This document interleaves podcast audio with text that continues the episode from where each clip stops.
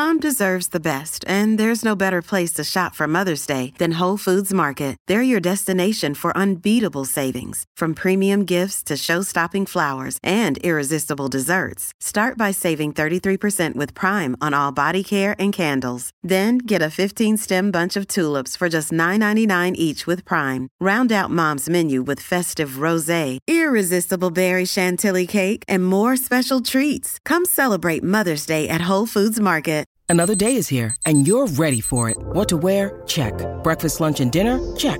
Planning for what's next and how to save for it? That's where Bank of America can help. For your financial to-dos, Bank of America has experts ready to help get you closer to your goals. Get started at one of our local financial centers or 24-7 in our mobile banking app. Find a location near you at bankofamerica.com slash talk to us. What would you like the power to do? Mobile banking requires downloading the app and is only available for select devices. Message and data rates may apply. Bank of America and a member FDIC. Hey, it's Ryan Reynolds, and I'm here with Keith, co-star of my upcoming film, If, only in theaters May 17th. Do you want to tell people the big news? All right, I'll do it. Sign up now and you'll get unlimited for $15 a month and six months of Paramount Plus Essential Plan on us. Mintmobile.com slash switch. Upfront payment of $45 equivalent to $15 per month. Unlimited over 40 gigabytes per month. Face lower speeds. Videos at 480p. Active Mint customers by 531.24 get six months of Paramount Plus Essential Plan. Auto renews after six months. Offer ends May 31st, 2024. Separate Paramount Plus registration required. Terms and conditions apply if rated PG. Hola, esto es New Books Network en español.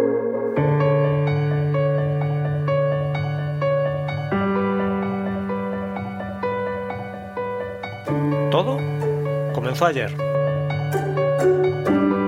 Un podcast de la Asociación Española de Historia Económica. Hola, ¿qué tal? Soy Fernando Collantes de la Universidad de Oviedo y esto es Todo comenzó ayer, un programa para comprender nuestra economía y nuestra sociedad desde una perspectiva de largo plazo. Muchas gracias por acompañarnos en el arranque de esta nueva temporada, nuestra cuarta temporada, que abrimos dando la bienvenida a Francisco José Medina Albaladejo. ¿Qué tal, Francisco? Hola, muy bien, muchas gracias. Francisco José Medina Albaladejo es profesor titular de Historia e Instituciones Económicas en la Universidad de Valencia y es un gran especialista en la historia del sector vitivinícola español, la evolución de las cooperativas agrícolas, las cooperativas de consumo, también en las transformaciones del consumo alimentario en nuestro país. Se doctoró en Historia Económica por la Universidad Autónoma de Barcelona en el año 2011 con una tesis titulada Cooperativismo y sector vitivinícola en España durante la segunda mitad del siglo Y sus muchas publicaciones incluyen el artículo Acceso desigual a la alimentación durante la transición nutricional, escrito junto a Salvador Calatayud y publicado en 2020 en la Economic History Review. Hoy está con nosotros para charlar sobre el libro que ha coordinado con José Miguel Martínez Carrión y el ya mencionado Salvador Calatayud, eh, que se titula Desigualdad y transición nutricional en la historia económica, España en los siglos del XIX al XXI, que acaba de publicar en inglés la editorial Routledge y en el que Francisco y sus compañeros han reunido a casi 30 investigadores. Francisco, la primera pregunta es obligada. ¿Qué es la transición nutricional? La transición nutricional es un modelo teórico propuesto en los años 90 por el investigador norteamericano Gary Popkin, que intenta estimar el impacto de la industrialización y el crecimiento económico en los niveles de vida biológicos de la población mediante el análisis de los cambios en la alimentación. Con todo este marco teórico de fondo, los historiadores han podido determinar las transformaciones en la estructura de la dieta producidas en los, últimos dos siglos en Europa.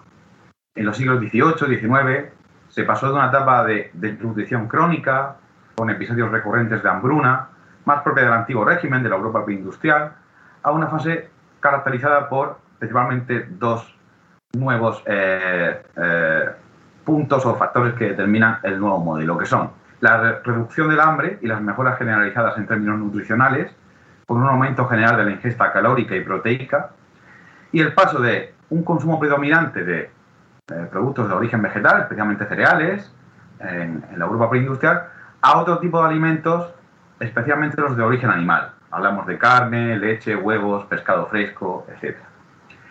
¿El principal factor explicativo de este proceso? Pues principalmente se habla de los cambios en la renta, pero también se sabe que pudieron intervenir otros factores relacionados con otras condiciones económicas, ambientales, sociales y culturales, así como el papel de las instituciones. Por ejemplo, la mejora de la producción y distribución alimentaria, o la mejora en los progresos y los progresos en los conocimientos científicos sobre los alimentos, los cambios en la higiene pública, o incluso la evolución de los gustos y preferencias, entre otros. Para mostrar Entonces, Sí, perdona, Francisco. Eh, eh, este cambio entonces también tiene lugar en la historia de España. Es uno más de los países en los que tiene lugar este cambio. ¿Cuándo tiene lugar? En el caso de España y de la Europa mediterránea en general, este proceso histórico se produjo de manera más lenta y tardía que en otras zonas del continente y con unas características un tanto diferenciadas. Los avances en la historiografía nos han permitido establecer con nitidez la cronología de este proceso en nuestro país así como sus peculiaridades. Iniciado a mediados del siglo XIX, hubo una primera fase donde se observó o donde se observa un mayor peso que en la Europa Atlántica de proteínas, calorías y grasas de origen vegetal, ya sean patatas, legumbres, así como aceite de oliva. Y llegado ya al siglo XX, durante sus tres primeras décadas, ya fueron adquiriendo más protagonismo los productos de origen animal, algo que se vio interrumpido por la guerra civil y los años de franquismo, con el consiguiente deterioro en los niveles de vida que se produjo.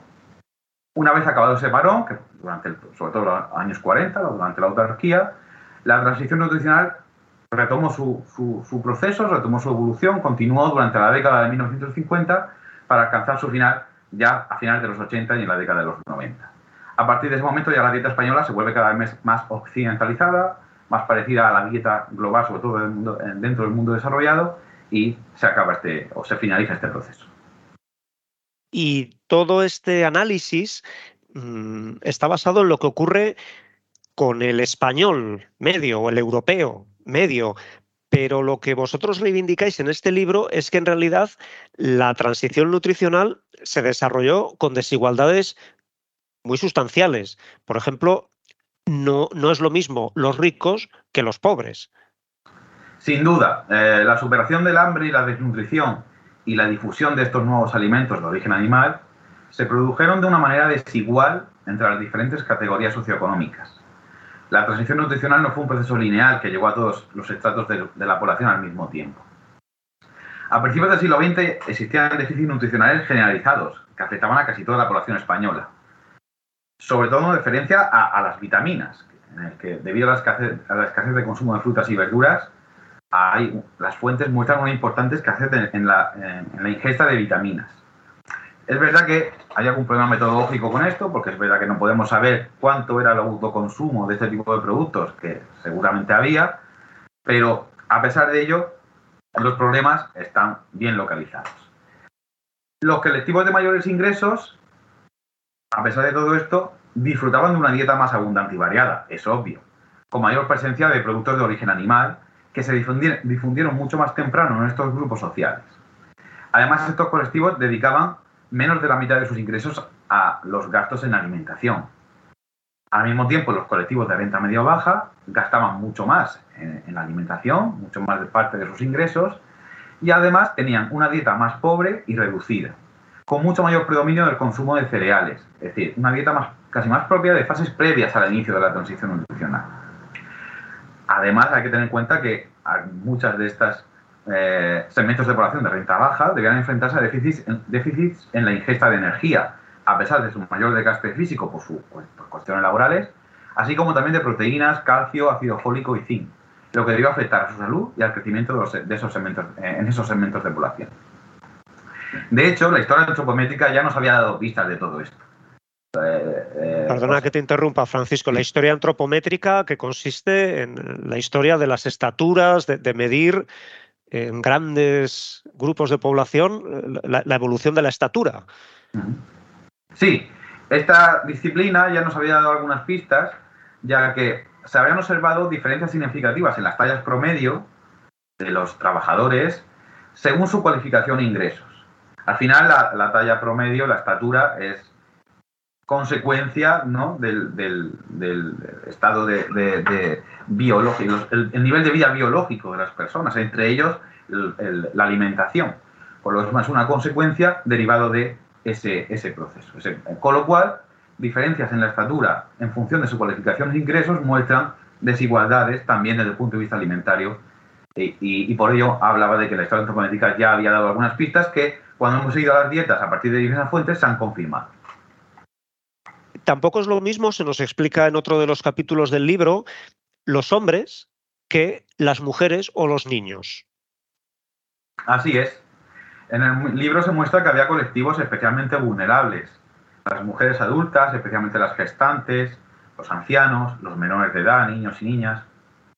Como he dicho antes, a principios del, siglo XX las carencias nutricionales eran generalizadas en la población española, especialmente en ese micronutriente que hemos hablado, que eran las vitaminas. A lo largo del siglo XX, las mejoras llegaron, se fueron desarrollando en el avance de la transición nutricional. Pero en estos colectivos con carencias más graves, estas mejoras llegaron mucho más tarde, afectando sobre todo a la ingesta de otros nutrientes como eran el hierro, calcio, ácido fólico y el ácido fólico.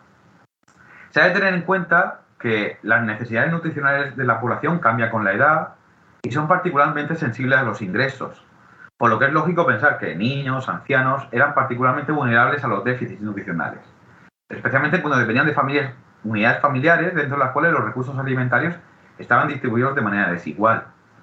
La literatura, de hecho, ya había dado pistas de esto, ¿no? Haciendo referencia a cómo se distribuían los alimentos dentro del hogar, ¿no? Primero el varón, cabeza de familia, después la mujer, por último los, hijos y finalmente las hijas. O incluso cómo incide el tamaño de la familia en esto, ¿no? Si hay más hijos, pues cómo se distribuyen los alimentos en una familia con mayor número de hijos que en una con menos, ¿no? Entonces, en el libro, el capítulo que habla de esto, pues confirma todas estas ideas, estas que habíamos visto a través de fuentes, pues lo confirma con grandes datos agregados de la alimentación a nivel nacional, con lo creo que es una aportación muy significativa. Algunos capítulos tratan también sobre la geografía como un eje de desigualdad en las dietas. Encontráis, por ejemplo, diferencias sustanciales entre zonas rurales y zonas urbanas e incluso en el caso de Madrid, en uno de los capítulos encontráis contrastes muy llamativos entre unos y otros barrios de la misma ciudad. Sí, la transición nutricional también supuso la coexistencia de importantes diferencias regionales, con un desarrollo de unas pautas de consumo diferenciadas entre el norte de la península o las grandes ciudades con respecto a otras como el área mediterránea o el sur de la península. Las, las grandes ciudades o el norte pues tenían pautas más parecidas o más similares a la Europa del centro y, del norte. En referencia a la brecha urbano-rural que mencionas, a través de las, de las tallas masculinas también se han podido ver que había una gran variación regional, en lugar de una única pauta en todo el país. En general, durante el, siglo XIX se dio una pauta más favorable para el mundo urbano, para las ciudades, excepto en las ciudades de temprana industrialización, donde está el tema de urban penalty y todo esto que ya se ha hablado mucho desde el punto de vista de la historia antropométrica. Sin embargo, lo que muestra el libro es que durante el siglo XX esa situación ya se hace más diversa y hay zonas del mundo rural que también presentan buenos indicadores, sobre todo aquellos que tienen una productividad agraria más elevada. Sin embargo, para esto para la segunda mitad del, primera mitad del 20, para la segunda mitad del 20, en la época ya del desarrollismo económico franquista, las encuestas rurales, de alimentación y nutrición, sin embargo, han mostrado que había problemas de malnutrición persistentes en la población española, especialmente en el mundo rural, en las zonas de Andalucía y, y las regiones del interior. Y aparte de esto, después, dentro de cada de estos ámbitos, mundo rural, mundo urbano, dentro del mundo urbano existían, o del mundo rural, igualmente dentro de cada uno de ellos existían desigualdades, como efectivamente has mencionado en el caso de la ciudad de Madrid, donde a partir del estudio de las estaturas de los jóvenes en diferentes distritos de, con diversos niveles de renta durante el siglo XX, muestran que, los, que la clase social es importante. Los barrios con rentas más altas pues tienen, y rentas medias tienen una talla media superior al de los jóvenes de los, de los barrios de renta eh, más baja. Y aparte, también, perdón, aparte también de que el inicio del crecimiento de la estatura fue mucho antes en los de renta media alta que los de renta baja, claro. Perdón. Y, vosotros planteáis que esto, más que una cuestión genética o además de posibles cuestiones genéticas, es que la alimentación tiene mucho que ver en esas diferencias de talla, ¿verdad? Claro. Eh, la, genética es seguramente claramente el factor más importante a la hora de determinar el crecimiento de la, en cuanto a la talla, en cuanto a la población. Pero después hay una parte también no poco reseñable, que son los factores ambientales que eh, son importantes a la hora de determinar el crecimiento de, la, de, los seres humanos. Y dentro de esos factores ambientales, que pueden ser por condiciones higiénicas, condiciones sanitarias, muchas cosas, está obviamente también el tema de la alimentación, eh, con la presencia de micronutrientes que son claves para el desarrollo la salud y el crecimiento de las personas, sobre todo durante sus edades más tempranas, claro. Hemos hablado hasta ahora, Francisco, sobre todo de un poco del siglo XIX y sobre todo del siglo XX, tanto antes de la guerra civil como después de ella. Pero también tenéis en el libro varios capítulos que se aproximan al periodo más reciente de nuestra historia. Y en ellos da la impresión de que las tornas se invierten. Es decir, que lo que hasta bien entrado el siglo XX había sido una transformación en general positiva de nuestras dietas, pasa a convertirse en una fuente de nuevos problemas nutricionales. Efectivamente, en los últimos tiempos y avanzada la transición nutricional, los problemas han cambiado. Los problemas de escasez y déficit nutricional fueron desapareciendo para ser sustituidos por otros más relacionados con precisamente lo contrario, con el exceso de la ingesta calórica y proteica. Es decir, en el mundo desarrollado hemos pasado de la malnutrición por defecto a la malnutrición por exceso. Eso ha derivado en que uno de los más graves problemas que padece la sociedad española hoy día, al, igual que todas las poblaciones modernas y desarrolladas económicamente a nivel mundial, es la alta prevalencia del sobrepeso y la obesidad, así como de otras enfermedades relacionadas con los malos hábitos alimentarios y el predominio de dietas poco equilibradas y saludables, con exceso de carnes, grasas de origen animal y reducido, reducido consumo de frutas, verduras, hortalizas, aceite de oliva, etc. Y entonces encontráis que también en lo que se refiere a estos nuevos problemas nutricionales, más relacionados con el exceso, los desequilibrios de la dieta, también aquí hay diferencias sociales muy llamativas, ¿eh? porque, por ejemplo, encontráis que estos problemas son más frecuentes entre poblaciones con bajo estatus socioeconómico o con bajo nivel educativo. ¿Esto por qué? Así es. Como bien se explica en el libro, en la década de 1970 el consumo de productos fundamentales de la transición nutricional, la leche, la carne, etcétera, eran era todavía insuficiente entre las rentas bajas en España, mientras había alcanzado mayores estándares en las rentas más altas. Estas diferencias, que en los años 60 aún eran marcadas, desaparecen cuando llegan los años, la década de 1980, indicando que se ha iniciado el, el fin del proceso de transición nutricional. Los cambios nutricionales alcanzaban a todo el país y el proceso había completado. Sin embargo, en los años posteriores aparecieron nuevas desigualdades en el consumo después de la desaparición de las desigualdades tradicionales. Las nuevas desigualdades están mucho más relacionadas con un mayor consumo de las rentas altas de productos diferenciados de mayor calidad y precio, así como dietas más equilibradas, más saludables, con respecto a las rentas más bajas, marcando así las nuevas desigualdades en la alimentación. las rentas más altas comen de mayor calidad y más equilibrado, más saludable. Todo esto también se puede ver en la incidencia que ha tenido sobre el sobrepeso y la obesidad. Eh, un capítulo del libro incide directamente, como en este indicador, en qué efectos tiene esta alimentación a veces poco saludable, ¿no? Y cómo eso ha tenido un impacto muy desigual según la posición socioeconómica de las familias.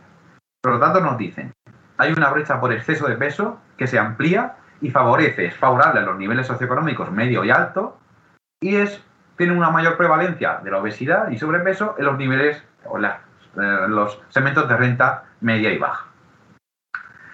¿Qué tiene que ver ahí? ¿Qué factores intervienen? Está claro que la propia renta es, evidente y la educación, a nivel educativo, que ha tenido una gran influencia en esto, por lo cual por ello en el libro se recomienda implementar políticas de educación nutricional entre esa población más vulnerable para intentar atajar este tipo de problemas sanitarios.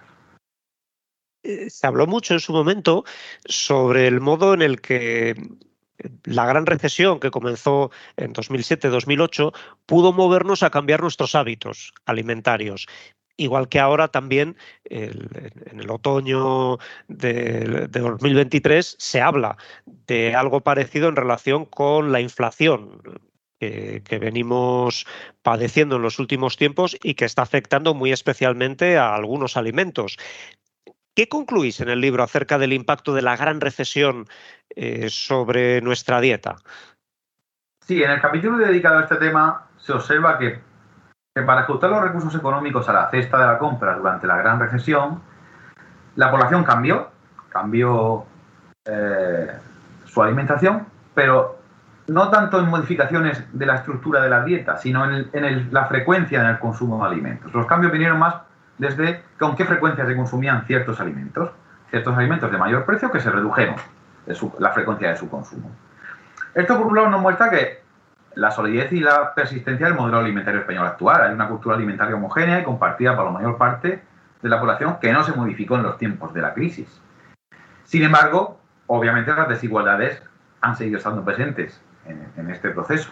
La clase socioeconómica establece diferencias en la frecuencia de consumo, que es lo que hemos dicho que es lo que se alteró durante la Gran Recesión. Hoy día, al igual que la educación, el género, la edad y otros tantos factores. Durante la crisis, efectivamente fue así. No desaparecieron algunos productos de, la cesta de los españoles, sino que se redujo su frecuencia de esos productos que antes ya se consumían y que ahora se consumen menos. Esto, de hecho, ha, llevado a una conclusión un, tanto paradójica en, este estudio sobre el impacto de la gran recesión en la dieta de los españoles. Y es que la población con menos recursos, que muchas veces consumía productos de menor precio, pero con alto valor calórico, eh, eh, y que eso generaba problemas de obesidad, al reducir el consumo de este tipo, la frecuencia del consumo de este tipo de productos, ha ayudado que en cierta medida se acercaran más a las recomendaciones alimentarias de, para obtener una, alimentación, una nutrición más saludable. Especialmente algunos productos, hablamos por ejemplo de la carne, que el, que el consumo en España es claramente muy elevado o es excesivo, la crisis, en cierta medida, no es que ayudara, suena mal decir que una situación de crisis económica puede ayudar, sino que en cierta medida, de una manera paradójica, ayudó a reducir algunos, el consumo de algunos productos que estaban incidiendo en esos problemas sanitarios o problemas de mala alimentación y obesidad que se estaban eran, que se centraban sobre todo en esas clases de renta o esas rentas medias o bajas. Y es un poco eh, la conclusión un tanto, un tanto curiosa de, también de, de qué impacto pudo tener. El impacto de la inflación en, la alimentación, pues ya lo veremos en los estudios del futuro eh, sobre esto, pero seguramente eh, sea un impacto similar. Al final, eh, ante el crecimiento de los precios, las familias pues acabarán optando por reducir el consumo de aquellos productos que su compra les supone más gravosa para sus ingresos. Francisco, antes de la despedida, queremos introducir contigo una nueva sección que estrenamos esta temporada. Se trata de... El cuestionario imposible. Este cuestionario es imposible, Francisco, porque sus cinco preguntas son muy difíciles y solo aceptamos cinco respuestas rápidas. ¿Estás preparado? Bueno, a ver qué se puede hacer. En cuanto a respuestas, cuando te refieres a respuestas rápidas, ¿es un monosílabo? Si no. Sí, sí, muy rápido, muy rápido, muy, directo. si quieres, pues- no contestes, pero corto. A ver, a ver qué podemos hacer. Esto, Vamos allá. esto de muy difíciles da un poco de miedo. Primero, te piden que pongas nota entre 0 y 10 a la historia de la economía española. ¿Qué nota le pones? Vale, historia de la economía española como disciplina, ¿no? No, no, no, como nuestra economía, nuestro pasado económico como sociedad. Un 6. Segundo, tienes una máquina del tiempo para ir hacia atrás y corregir el peor error de política económica de nuestra historia. ¿Cuál sería? Eh, la autarquía. También puedes elegir cuándo vas a nacer. ¿Te quedas con tu fecha de nacimiento o la cambias por otra? ¿Anterior, posterior? A ver, teniendo en cuenta que tenemos la esperanza de vida media de vida más elevada de la historia, creo que me quedo en la fecha en la que he nacido. Eh, cuarto, uno de nuestros oyentes va a tener tiempo para leer un libro, pero solo uno, sobre economía, sociedad, historia. ¿Cuál les recomiendas? No es de historia económica, pero un libro que a mí me marcó en mi profesión como historiador es El juez y el historiador de Carlo, Carlo Ginzburg, el maestro de la microhistoria italiana. Y quinto, en una vida paralela no eres profesor de universidad, ¿qué eres? Pues seguramente, si no hubiera sido profesor de universidad, sería algo relacionado con el mundo del derecho, tipo abogado, juez, fiscal, ya que, como se muestra en el libro anterior, son dos profesiones muy parecidas que al final es intentar esclarecer la realidad a partir de las fuentes, pruebas fuentes, como queramos llamarlo. Francisco José Medina Albaladejo, coordinador junto con José Miguel Martínez Carrión y Salvador Calatayud del libro Desigualdad y Transición Nutricional en la Historia Económica, España en los siglos XIX al XXI, publicado por la editorial Routledge. Muchas gracias por acompañarnos en este arranque de temporada. Muchas gracias a vosotros por invitarme tanto en mi nombre como en el nombre de los otros dos coordinadores del libro, por supuesto. Un saludo. Nosotros regresamos en 15 días y lo haremos con Gloria Quiroga, con quien hablaremos acerca del petróleo en la historia de España, porque también en lo que a energía se refiere, todo comenzó ayer.